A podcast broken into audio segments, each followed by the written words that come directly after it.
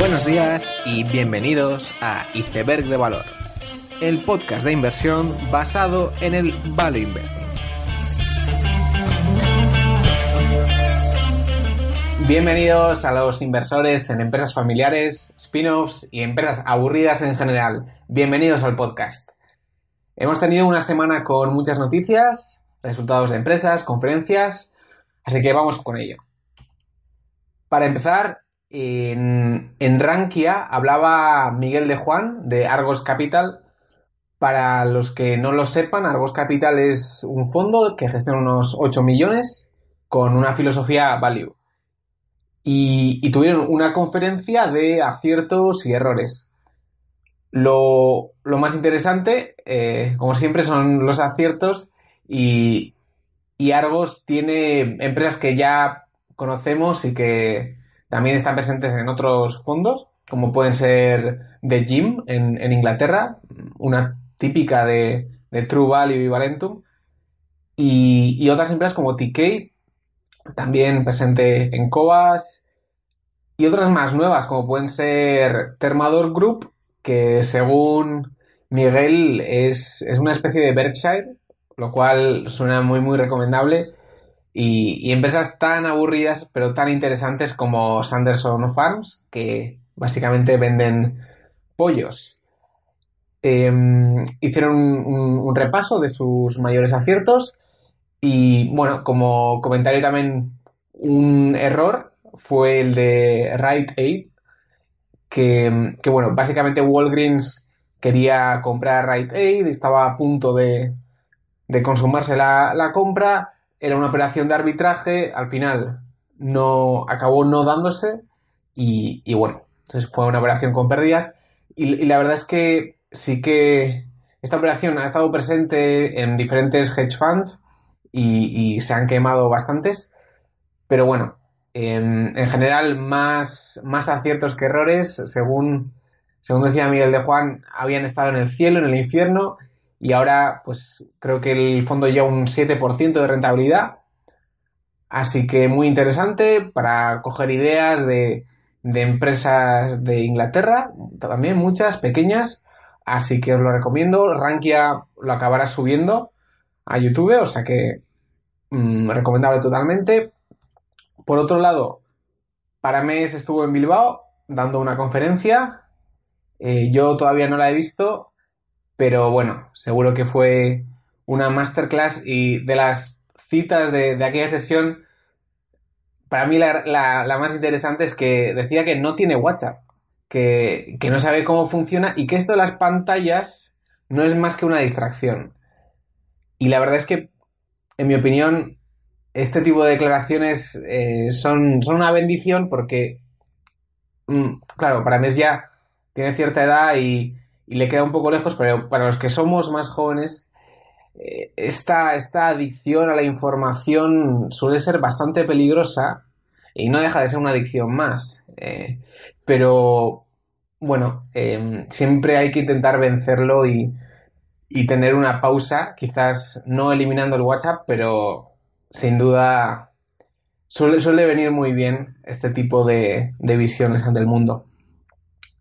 Por otro lado, eh, resultados en Estados Unidos, la noticia, la gran noticia, Amazon, sin duda, con, con unos resultados buenísimos. la acción ha subido un 13%, Jeff Bezos ya es la persona más rica del mundo y parece que esta vez no va a ser por unas horas, sino que por bastante tiempo, con sus 9 billones de dólares. Y, y la verdad es que Amazon va extremadamente bien, con su ya un más 59% en suscripciones Prime, pero realmente Amazon Estados Unidos no consigue beneficios. No tiene pérdidas como tal, pero tampoco tiene beneficios y Amazon Internacional tiene pérdidas. Entonces, ¿dónde ganan dinero? Pues en Amazon Web Services, que AWS no deja de ser esa gran bestia que está detrás de Amazon y que, y que ha llevado a todos estos beneficios. Junto a ello, Whole Foods ha ido la integración muy bien y, tiene también buenos resultados.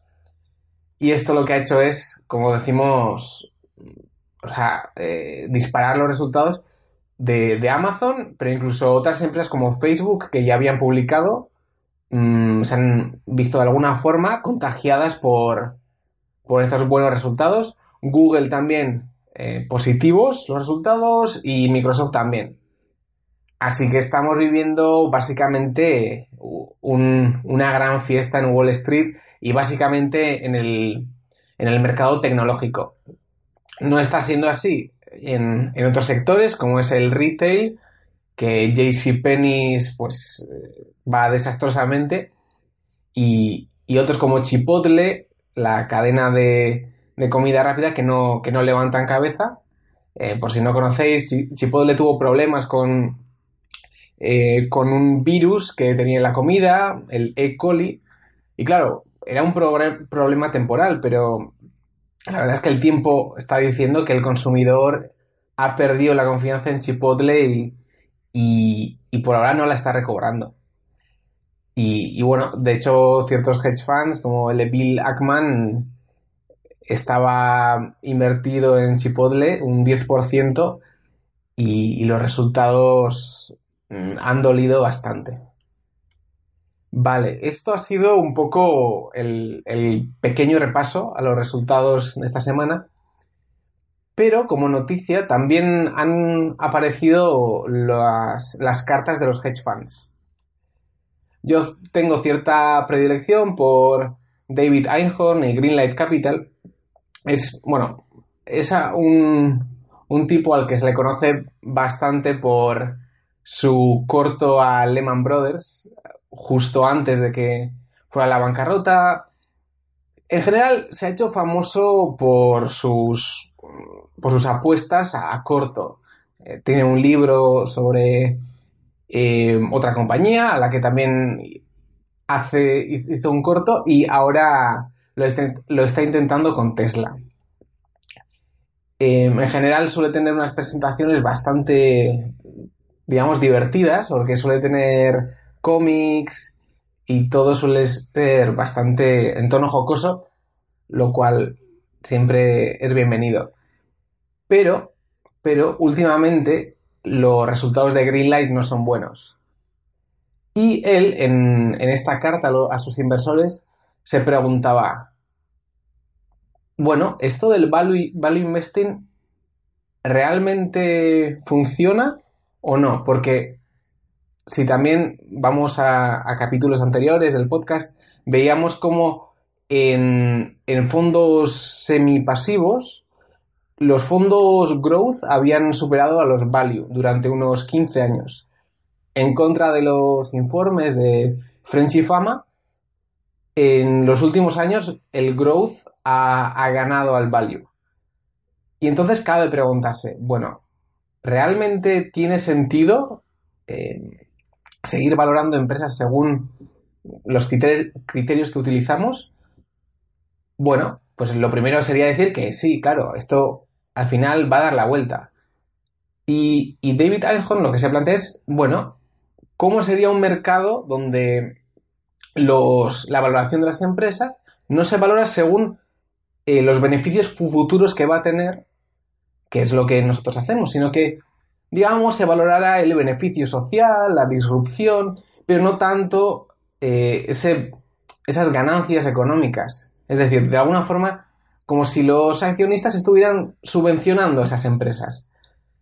Y, y claro, si suficiente gente creyera en, en ese modo, ciertas acciones se verían beneficiadas a medio plazo, porque si suficiente gente cree en este tipo de inversión, al final el mercado es lo que valorará y, todas aquellas acciones value no verán reflejado su valor según nuestros criterios. Viendo esto, es interesante hacer una reflexión de las hipótesis que utilizamos en el value investing, porque al final las valoraciones que hacemos de las empresas siempre dependen de unos ciertos axiomas que no son tan fáciles de demostrar y está bien volver a ellos y, reflexionar. yo hago dos divisiones principales de las hipótesis. Uno es la hipótesis de valor y la otra la hipótesis de precio. Si tú, y es lo que nosotros hacemos, utilizas la hipótesis de valor, piensas que todo activo tiene un precio justo, que puedes llegar a calcular más o menos según los beneficios futuros. Vale, esta es nuestra hipótesis, pero la hipótesis de, precio es que lo único real es el precio de la acción. Todo lo demás es un cúmulo de información que realmente está ahí, pero no te dice nada. Entonces, según nuestra hipótesis, lo que intentamos es estimar esos beneficios futuros, estimar los riesgos y con ello sacar un precio que nosotros consideramos justo para una acción. Si hay un margen de seguridad, porque hay una ineficiencia de mercado, invertimos. Sin embargo, en la hipótesis de precio, lo único que hay es precio y es un juego psicológico, donde tú te intentas adelantar a otros actores, digamos, prediciendo a corto plazo su respuesta, digamos, psicológica. El mercado es una especie de ente eficiente donde hay, pues, unas idas y venidas de oferta y demanda. Y de, de esta forma, si eres capaz de anticiparte a ello y aprovecharte de ello, conseguirás un beneficio. En este modo de, valorar una acción, lo que, lo que, importa es básicamente la psicología, el, momento, eh, esas tendencias que llevan las acciones, mientras que en nuestro em, sistema o con nuestra hipótesis, lo que se valora es eh, bueno, estudiar la contabilidad de la empresa, perspectivas futuras y, finanzas. ¿Qué problema puede haber, incluso con nuestra hipótesis? Que el mercado nunca llegue a valorar un activo según su precio justo. Porque si lo que importa son los beneficios futuros, puede llegar un consenso donde el mercado siempre es pesimista y nunca llegará a nuestro precio objetivo. Mientras que el error que puede cometer la persona que utiliza la hipótesis del precio es que, bueno, no sepa anticiparse y por lo tanto em, sea víctima de, por ejemplo, un actor que pueda, por su volumen y el dinero que mueve, poder mover el precio y ser víctima de eso. Digamos, estas son las dos hipótesis que que como digo, llamo hipótesis de valor y hipótesis de precio. Pero claro, esta gente que está valorando a Netflix eh, o Tesla con múltiplos desorbitados, no está jugando con la hipótesis de precio. Realmente está estimando un valor de la empresa muy alto. Es decir, está jugando a, a nuestro mismo juego. Sí. Pero lo que hay que tener en cuenta es que tú puedes tener dos enfoques en la hipótesis de valor. Uno es que el pasado define el futuro y por lo tanto tú te fijas en la contabilidad. Eh, por ejemplo, tú ves una empresa que ha progresado con un 5% todos los años durante 5 años y por lo tanto estimas que esto va a seguir siendo así y con ello estimas un precio objetivo de la acción. Correcto. Entonces, dentro de la hipótesis de valor, tú estás diciendo que el pasado define el futuro. Pero la otra versión es que el pasado no define el futuro.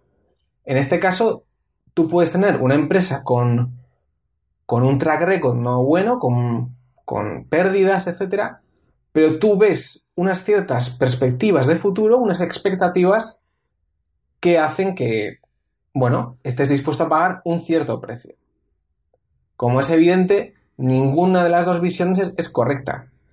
Tú porque veas eh, una empresa donde los beneficios han ido creciendo, no significa que lo harán en el futuro.